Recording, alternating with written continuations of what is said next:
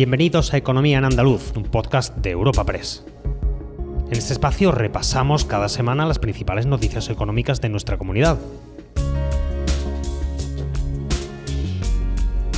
Estos son los temas que han marcado la información económica de Andalucía esta semana.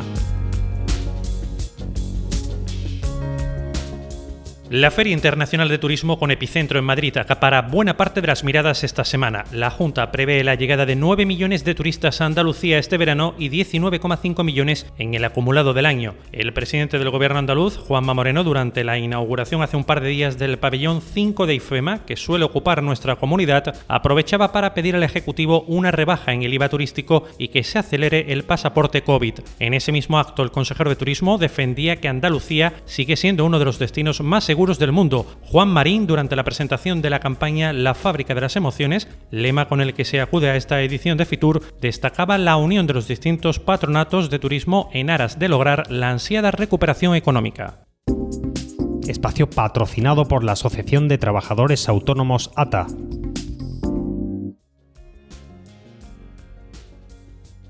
El presidente de la Junta ha subrayado que si todo marcha según lo previsto, en este verano se podrá alcanzar los 9 millones de turistas y 19,5 millones al finalizar el año, cifra que representa un 51% más que en 2020, si bien queda aún bastante lejos de los 32 millones de 2019. Moreno se ha referido a que esta importante feria tiene lugar en la antesala del verano, periodo para el que la comunidad aguarda con un litoral expectante, con récord de banderas azules en las playas y con todas las garantías sanitarias. El presidente andaluz ha defendido el esfuerzo de su gobierno para salvar a un sector que lo ha pasado, dice francamente mal, con unas ayudas de las que se benefician más de 38.000 empresas y profesionales. En este sentido, ha pedido que el Ejecutivo Central baje el IVA del turismo y que defienda corredores seguros y pasaportes sanitarios. Juanma Moreno, presidente de la Junta. Nos gustaría que el Gobierno de España también bajara el IVA del turismo. Creo que es importante en este momento y también defender esos corredores seguros y el pasaporte sanitario. Nosotros defendemos ese pasaporte sanitario que algunos países han acogido, como la propia Alemania, y que en Andalucía tenemos un pasaporte precisamente desde el mes de enero a través de un código QR y tenemos que certificar esa, esa, situación de inmunización para hacer todavía más seguro, si cabe, algunos de los objetivos que no hemos cumplido. El consejero de Turismo Juan Marín ha definido a Andalucía como una comunidad que genera mucha confianza y emociones a todos los que la visitan, y de ahí el lema escogido para esta edición. Allí ha repasado proyectos novedosos como Origen y Destino, centrado en el quinto centenario de Magallanes Elcano. En los más de 5.000 metros cuadrados que ocupa en Madrid el pabellón de Andalucía están los ayuntamientos y los patronatos de turismo de todas las provincias y todos en una misma dirección para que este año sea el de la recuperación del sector, de la economía y del empleo. Juan Marín, consejero de turismo. El estar todos juntos en una misma dirección es lo que realmente nos va a dar la fortaleza para que este año, como ya lo empieza a ser, sea el año de la recuperación del sector turístico y por lo tanto también de la economía y del empleo en Andalucía. No hemos querido desde Turismo Andaluz y desde el Gobierno andaluz que este fuera un año de transición. Para nada. Ha sido difícil, ha habido que trabajar muy rápido, pero hemos llegado en el momento oportuno y estamos preparados para ello. Y no abandonamos el turismo porque el puerto de Málaga ya dispone de fecha para el regreso de los cruceros que se hará de forma escalonada. Será el próximo 15 de junio después de que la naviera alemana TUI haya solicitado la escala de un buque que partirá desde Gran Canaria con destino a Palma de Mallorca. El recinto portuario podría convertirse así en el primer puerto peninsular donde haga escala un crucero después de las restricciones por COVID. El presidente de la autoridad portuaria, Carlos Rubio, ha afirmado que se trata de una noticia verdaderamente importante y que llevan meses trabajando para la llegada de este momento con la aplicación de todas las medidas de seguridad. Un turismo que en el futuro va a seguir creciendo y aportando a la economía malagueña. Carlos Rubio, presidente de la autoridad portuaria. La buena noticia de que por fin tenemos una escala de cruceros, la buena noticia de que es la primera de lo que espero que sean muchas escalas de cruceros en un futuro próximo y la buena noticia de que por fin un sector que es vital para la economía española y para la economía malagueña en particular empieza a despegar de nuevo.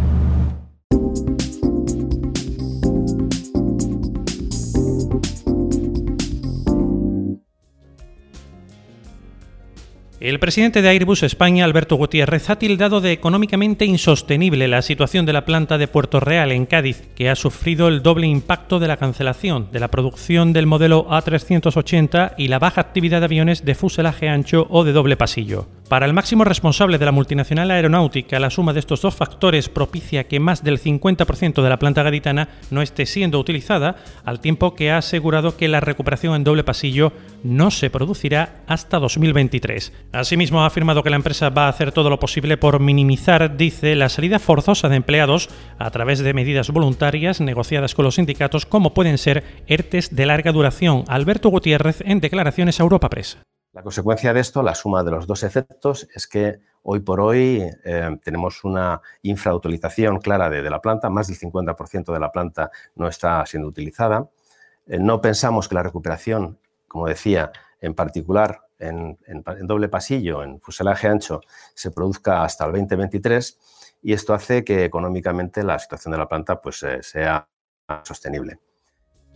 Horizonte más halagüeño se presenta en el campo andaluz y en concreto entre los agricultores del Bajo Guadalquivir tras la última reunión del colectivo con el presidente de la Confederación Hidrográfica. Los agricultores piden una mayor dotación de agua para sus cultivos y un reparto justo y para ello han salido esta semana a las calles con sus tractores desde distintos puntos de la provincia de Sevilla en una marcha que finalizaba en la sede de la Confederación. El secretario provincial de COAC, Ramón García, ha valorado ese encuentro con Joaquín Páez de muy positivo, teniendo en cuenta que le han trasladado que que ese reparto de agua se hará de forma equitativa para todas las zonas y los cultivos de la cuenca. Ha demostrado el presidente que tiene sensibilidad.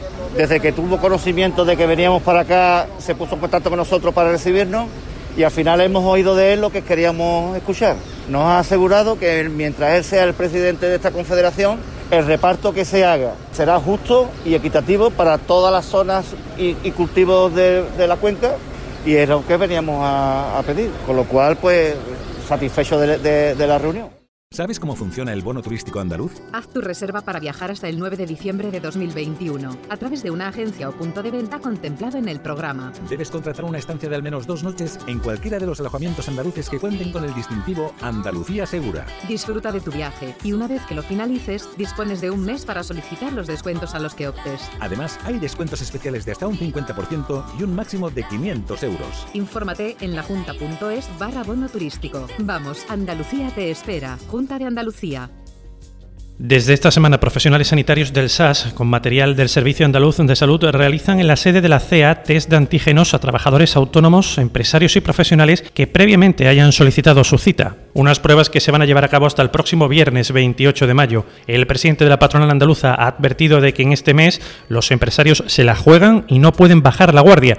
Las medidas de autoprotección siguen siendo imprescindibles, dice, y más aún para no tener que sacrificar un verano prometedor. Javier González de Lara, presidente de la y los ciudadanos somos protagonistas y los empresarios no podemos bajar la guardia. Las medidas de, autoprotección, si me lo permiten, siguen siendo imprescindibles. No hay que actuar eh, de manera irresponsable, hay que ser consciente de, mm, eh, la diligencia en la que tenemos que proceder en este estratégico mes de mayo para no sacrificar ese verano del que hablamos, un verano que debe ser un verano prometedor, de, ilusión, de esperanza, de confirmación de la recuperación. Cuando compras artesanía hecha en Andalucía, no solo te llevas a casa tradición, cultura, innovación y arte. Estás adquiriendo un producto con todas las garantías de fabricación y los máximos estándares de calidad. Un fragmento vivo de nuestra tierra cuando compres artesanía hecha en Andalucía, busca la marca que la hace única e inimitable. Artesanía hecha en Andalucía, el valor de lo auténtico. Junta de Andalucía.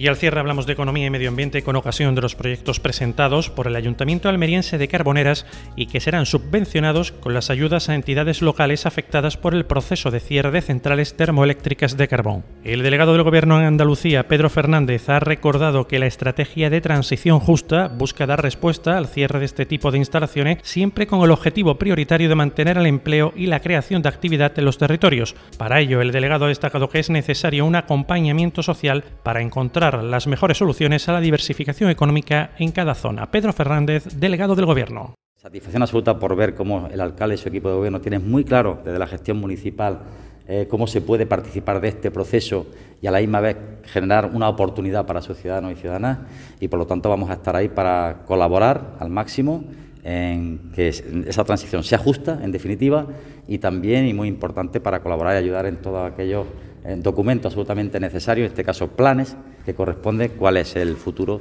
de este municipio costero, eh, diverso.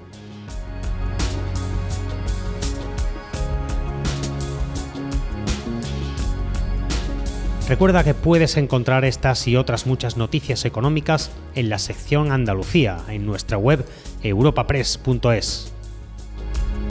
Puedes suscribirte a este programa y al resto de podcast de Europa Press a través de Spotify, Apple Podcast, Evox o Google Podcast.